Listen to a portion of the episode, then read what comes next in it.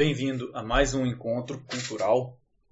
Hoje nós vamos falar do livro O Estrangeiro, de Albert Camus, Camus, Camus, né? Pronúncia em francês. E como isso se relaciona numa visão de Descartes e todo o modernismo que vem aí na sequência, né? É, como se Descartes fosse um dos pilares iniciais desse movimento modernista é, na sequência né, do, do que veio por aí. Então, basicamente, eu vou começar dizendo basicamente que, no meu entendimento, e eu acho que de muitas outras pessoas também, é, penso logo existo não é filosofia, é poética. Penso logo existo está errado filosoficamente, porque você tem que existir para poder pensar. Você não pode pensar para existir. Então a consequência não pode ser causa de nada. Então existe lógica é, fragmentada e errada nesse, nessa frase. E essa frase é uma inversão. E como toda inversão, por que, que ela pode ser poética? Porque poética você pode tirar relações de poesia. Ou seja, você pode pensar que existe. Então, as interpretações múltiplas elas podem estar corretas. Na poética, na filosofia, a, a interpretação precisa ser definida. Então, se Descartes escreve um livro de filosofia e ele começa, né, e ele termina, vamos dizer assim, dizendo cogito ergo sum, né, é, penso logo existo, quando ele deveria dizer sum ergo cogito, né? Então, é, ele tinha que ter invertido essa lógica, porque a filosofia tenta achar a lógica do real e não achar infinitas possibilidades de interpretação para tornar belo uma frase. Você entende? A poética faz isso. A poética quer dar novas definições para as palavras através da arte. Ou seja, novas interpretações podem surgir de uma poesia de uma linguagem filosófica não deveria ser assim. As palavras têm que ser bem definidas e claras para que elas realmente expressem da melhor maneira possível a realidade, sem que elas causem conflitos e inversões. E nesse caso é uma inversão. Então vamos lá, vamos olhar para o estrangeiro, vamos fazer essa, essa referência. Queria só trazer esse ponto inicial, porque eu acho que ele é realmente o ponto base. E se você ouvir três minutos do áudio, você já ouviu isso, já valeu. Entendeu? Então vamos aqui. É, basicamente, o estrangeiro é um livro de Albert Camus de 1942, Descartes em 1650. Tá? Então eu vou começar pelo, pela parte do futuro e depois eu volto porque Descartes tem essa influência no personagem Meursault e por que existe todo esse, esse, esse problema de caráter, de, de, de inversão de valores, de não entender a realidade, né? essas coisas. O estrangeiro basicamente conta a história de Meursault, M-E-U-R-S-A-U-L-T. Tá? é, Meursault e, e para ele tudo tanto faz, é muito é, nesse sentido. Ele começa o livro com a morte da mãe. Ele é informado da morte da mãe, vai ao enterro, né? E não demonstra nenhum sentimento pela morte da mãe. Ele não chora, ele só faz só os procedimentos básicos ali. E no dia seguinte vai à praia, sai com uma menina, encontra uma menina e tem relações com ela e tudo como se nada tivesse acontecido, como se a, a, a coisa anterior, a morte da mãe, não tivesse, não tivesse nenhum peso emocional para ele. E essa relação com essa moça também não tem nenhum peso emocional para ele. Quando ela pede para ele, para ela se casar com ele, ah, vamos casar, aí ele diz, ah, tudo bem, mas para mim tanto faz. Não, não chove, não molha, né, daquele jeito. Então, quando ele tem essa expressão samet égal, né, samet, samemé égal, em francês, quando ele é, essa expressão tanto faz, né? É, isso me põe igual, é, com sim ou com não, ele, ele demonstra um, um, estran, um, estranhamento da realidade, porque normalmente o ser humano ele tem o entendimento das suas emoções, tá? Então aí ele vai se passando por um monte de coisas. Um, um vizinho dele tem um problema com a mulher, bate na mulher porque ela teoricamente estava sendo infiel. O Merceau não sabe se ela é realmente infiel, mas como o vizinho pede para o Merceau testemunhe contra ela, dizendo que ela era infiel, ele vai e, e aceita. Tá bom, o vizinho pediu, tá bom. Né? Ele aceita, então tanto faz, entendeu? Então ele vai testemunha falsamente contra a mulher. Falsamente a gente não sabe, né? Pode ter sido verdade ou não. Aí tem uma briga com o irmão dessa mulher, né? Dessa mulher do vizinho. E aí, num momento de, de calor, né? De muito, muito quente na praia, ele com um revólver no bolso que esse vizinho tinha dado para ele, para o vizinho não matar o, o irmão da, da, da ex-mulher, ou da amante, né?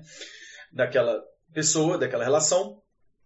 Merceau puxa a arma é, quando o, o, irmão dela puxa a faca, né?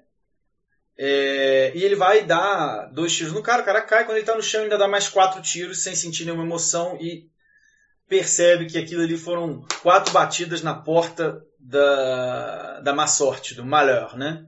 Da má felicidade, vamos dizer assim. E, e nesse momento a vida dele vai, vai tomando outros rumos, né? Você vê que ele, é, é, antes disso, o chefe dele propõe para ele: não, você não quer mudar para Paris? Tem um, tem um um cargo na empresa lá que você poderia ocupar, ele diz, ah, para mim tanto faz, né? Ele, ele se, mo se, mostra indiferente, porque a história se passa na Algéria, da, da colônia né, francesa, na época que a Algéria era colônia. Então você vê, uma pessoa que está no interior de qualquer lugar, que é oferecida uma vaga para que ela vá para é, uma grande cidade, ter uma melhor qualidade de vida, melhor, melhores áreas, né, um negócio mais é, com mais qualidade de administração do local público, vamos dizer assim.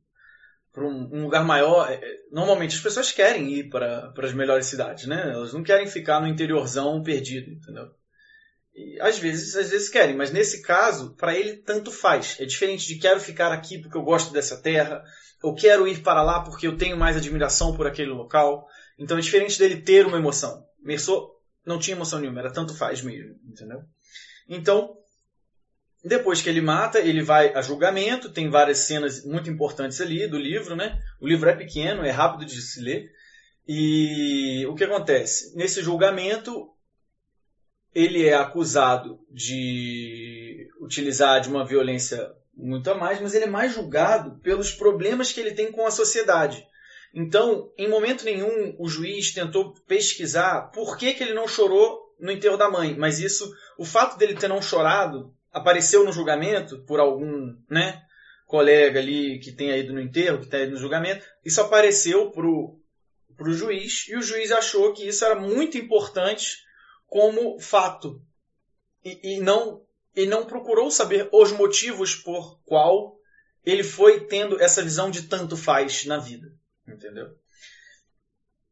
E, e aí você vê que a, o o curso desse julgamento, o acusador vai é, levantando que o Merceau não é um bom cidadão, o defensor tenta dizer ele é um bom cidadão, ele trabalha direito, ele faz tudo corretamente, mas essas diferenças não sobressaem, ele é condenado à morte. E na prisão, um padre vem é, oferecer para ele um, um, um, perdão pelos seus pecados para poder morrer e tentar salvar a alma do cara, ele não quer. Ele acha que isso é uma bobajada, baboseira. E o que acontece? O Merceau é condenado à morte e nesse momento ele se sente livre de qualquer é, coisa da sociedade. Ele tem um entendimento de sociedade e é condenado à morte e morre. Entendeu? Esse entendimento de sociedade é, é outro, outro assunto também, mas o que, o que a gente quer entender aqui é que o estrangeiro é um estudo sobre o absurdo. Tá? É um estudo sobre as coisas que não, não, não, não fazem sentido, que a gente se vê deparado com elas na vida e que às vezes o mundo não tem explicação lógica. Né? Às vezes tem. Mas é, o livro traz muita, muita coisa nesse sentido.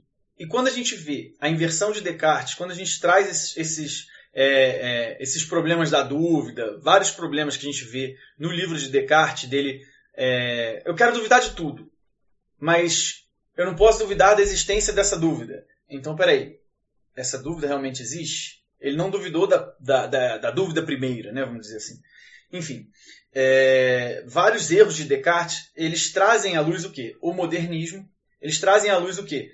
A ideia de que a pessoa vai se tornando o inverso do que é a pessoa. Ou seja, ela é estrangeira a ser uma pessoa, a ser um ser humano. Então, é,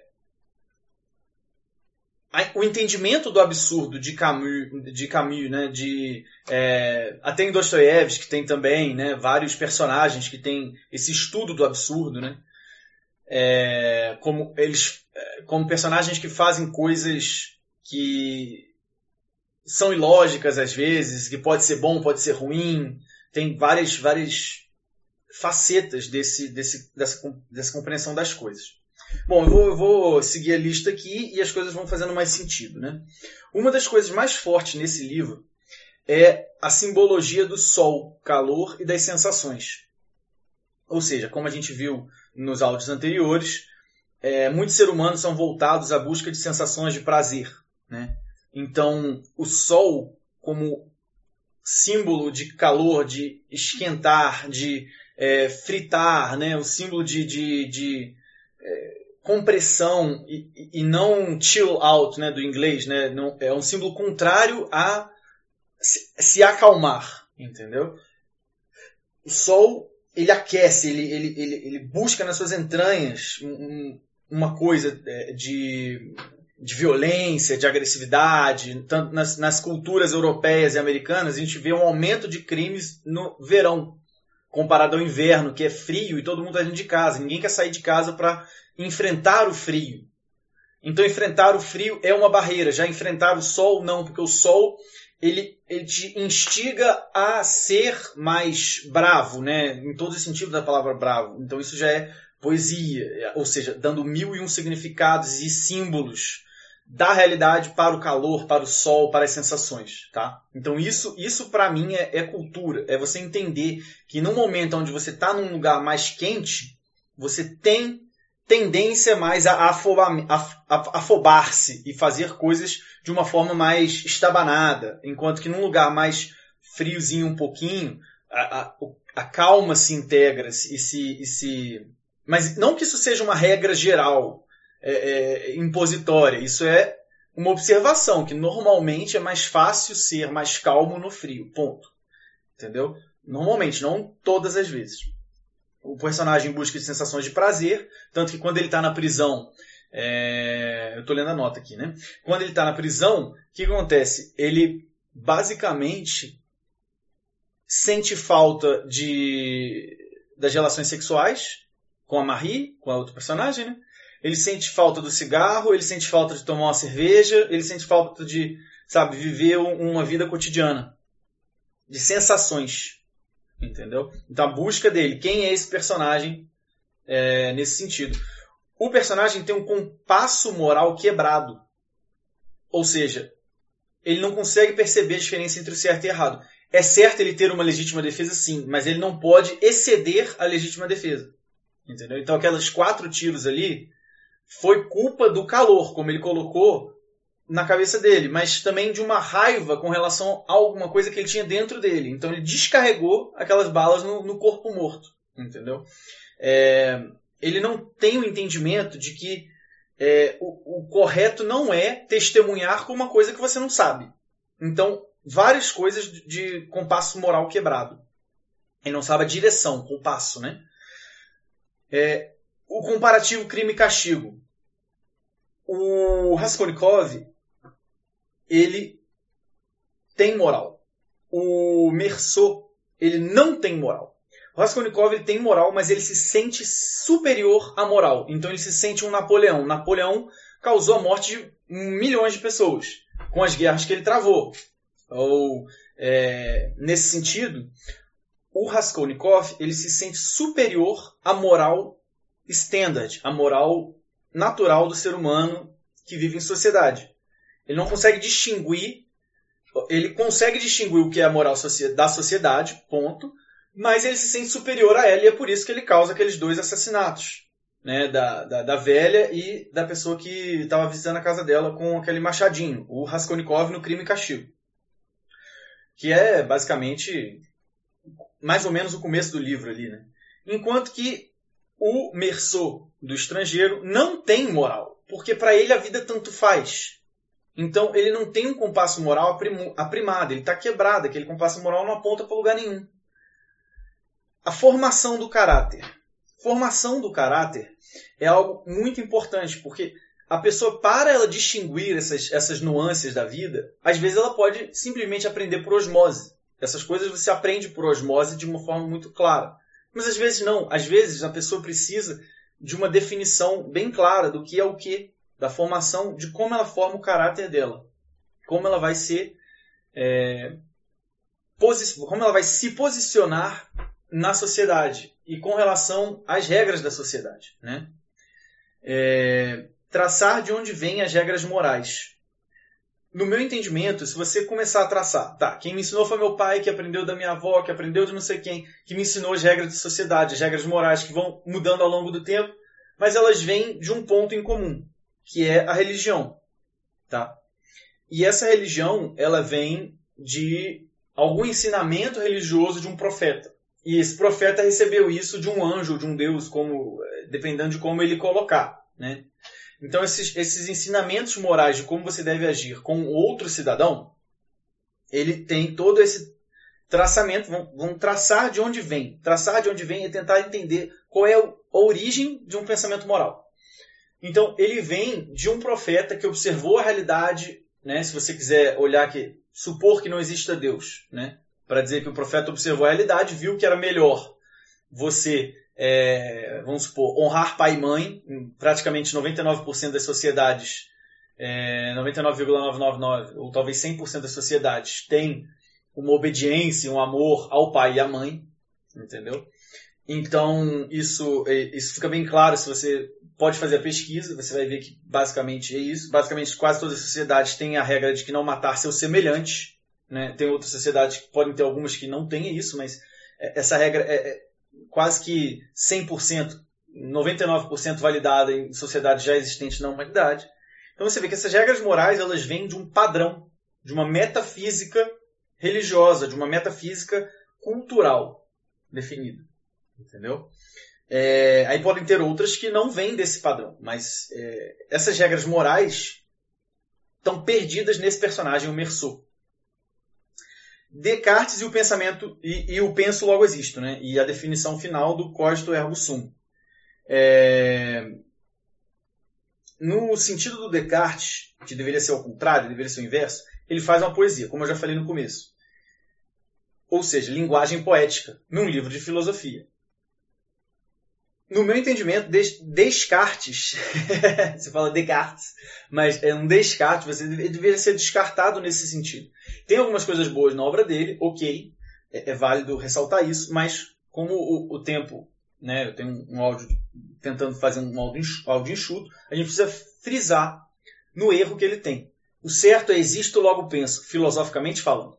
Poeticamente falando, você pode escrever o que você quiser, porque é poética. Então, as mil e uma interpretações, elas são poéticas, elas são do contexto da arte e não do contexto da filosofia.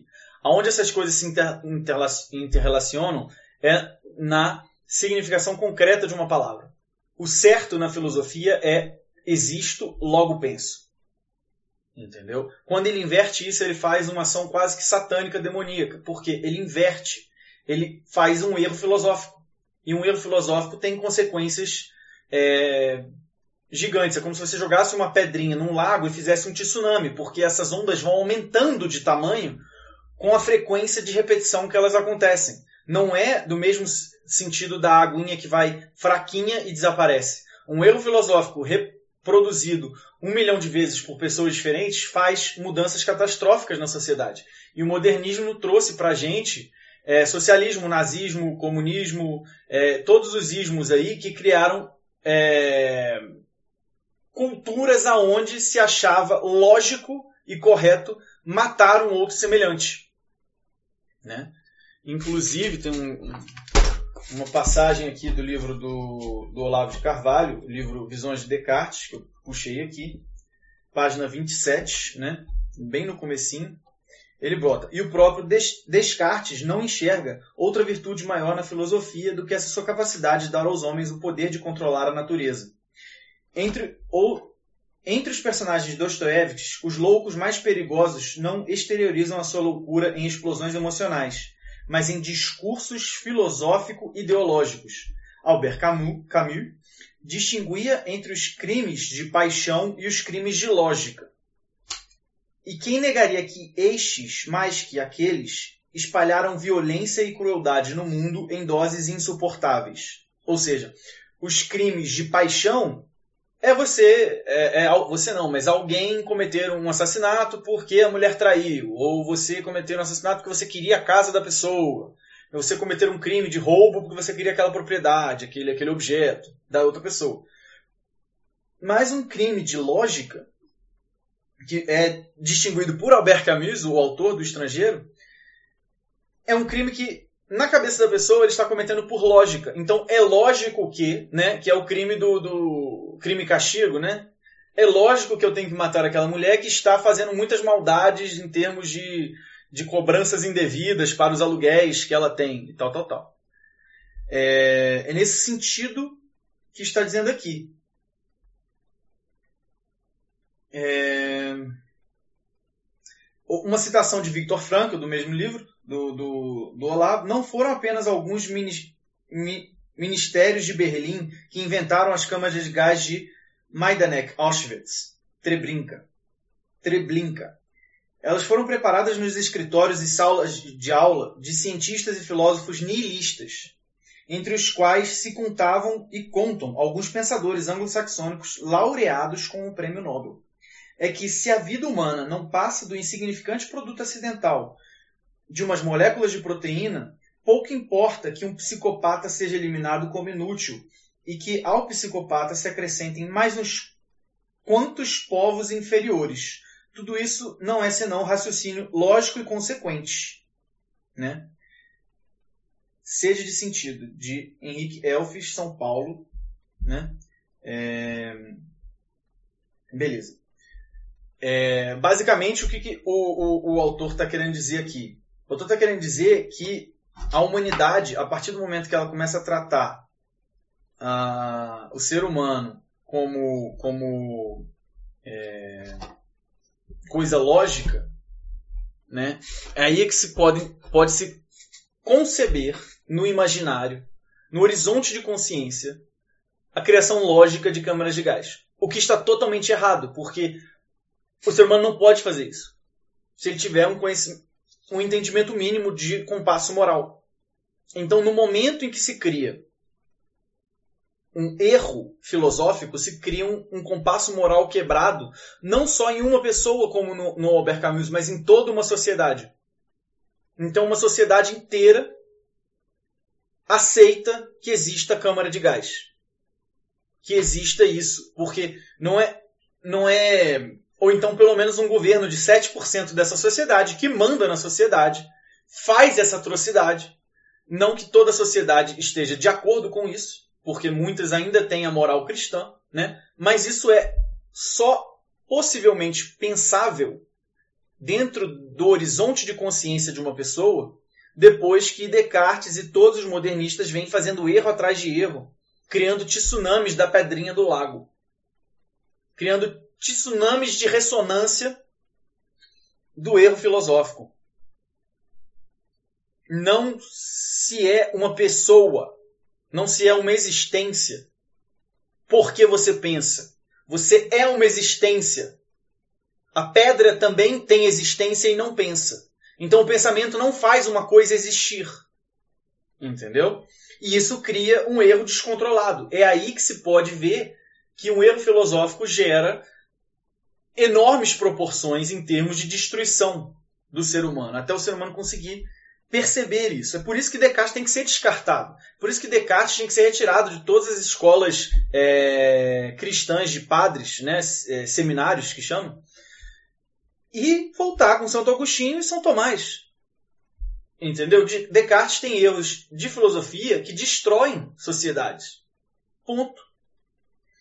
Outra coisa que Descartes erra bastante no livro é o embaralhamento do eu genérico do eu real. O que é o eu genérico? É quando eu digo aí o eu, blá blá blá.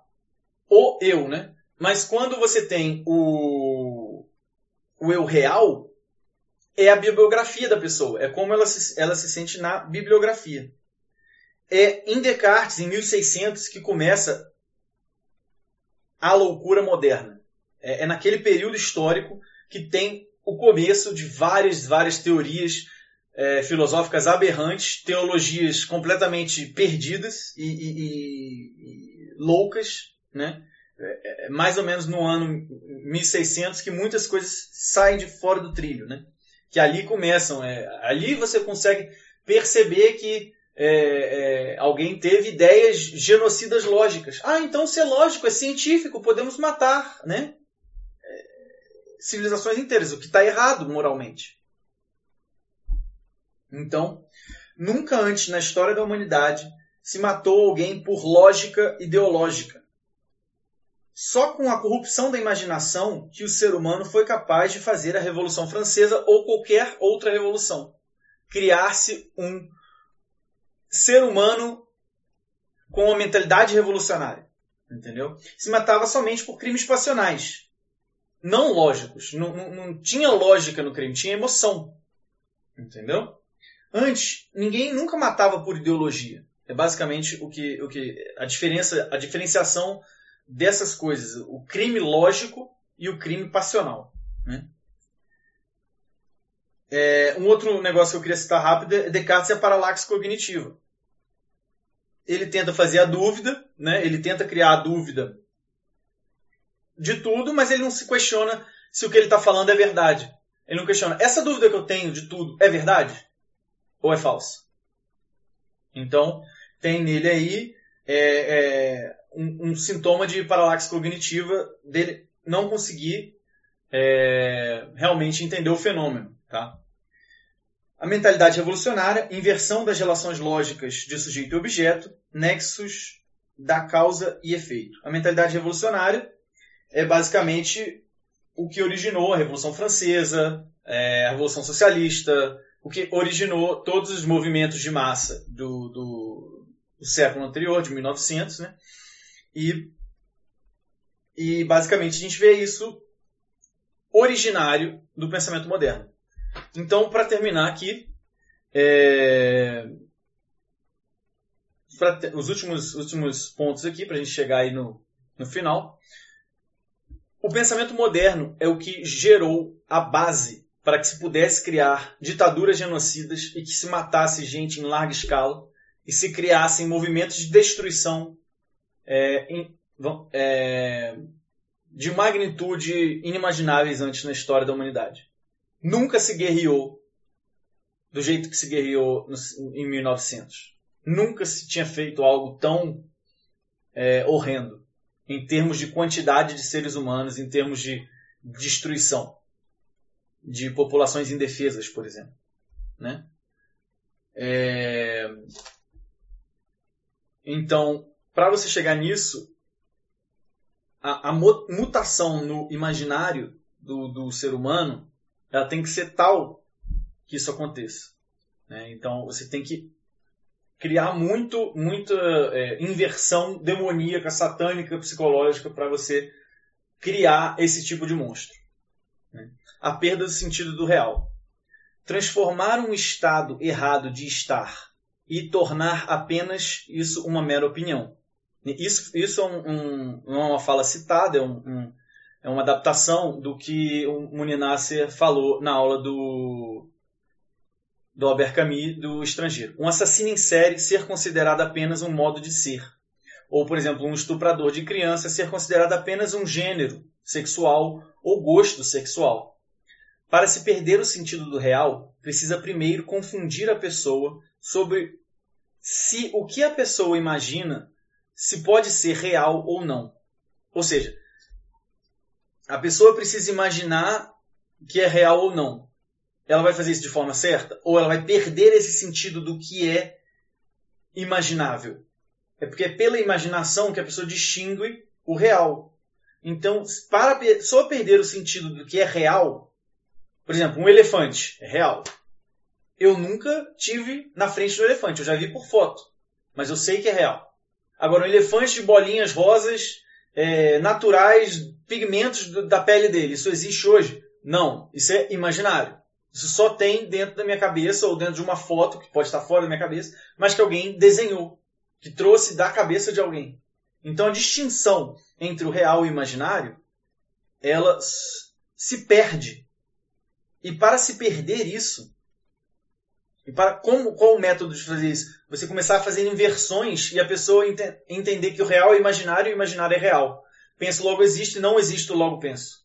Então quando você inverte isso, você faz essas distinções. Não ser capaz de distinguir entre o real e o impossível na imaginação. Não saber se o que foi imaginado é real ou não é. Por exemplo, se eu digo existem cisnes negros, até certo ponto isso era imaginação. Mas aí chegou um momento em que alguém realmente descobriu um cisne negro na Austrália. Que isso realmente existe. É só o pigmento da coloração do, do, do cisne. Ok, então isso vira real dentro de, um, de, um, de uma imaginação. Essa perda do sentido do real é que começa nos movimentos modernistas de 1600 e chegam a culminar em 1900 com a perda total do compasso da moral, culminando em movimentos de destruição em massa de seres humanos. E é por isso que eu não quero que você seja um estrangeiro. Entendeu? É por isso que a gente está aqui tentando entender qual é a ligação entre o estrangeiro e Descartes. É isso, muito obrigado pessoal deu meu tempo aqui. é, espero que vocês tenham aproveitado essa, esse áudio e que isso possa ter acrescentado um bom conhecimento cultural e no imaginário de vocês aí. Um grande abraço e até a próxima.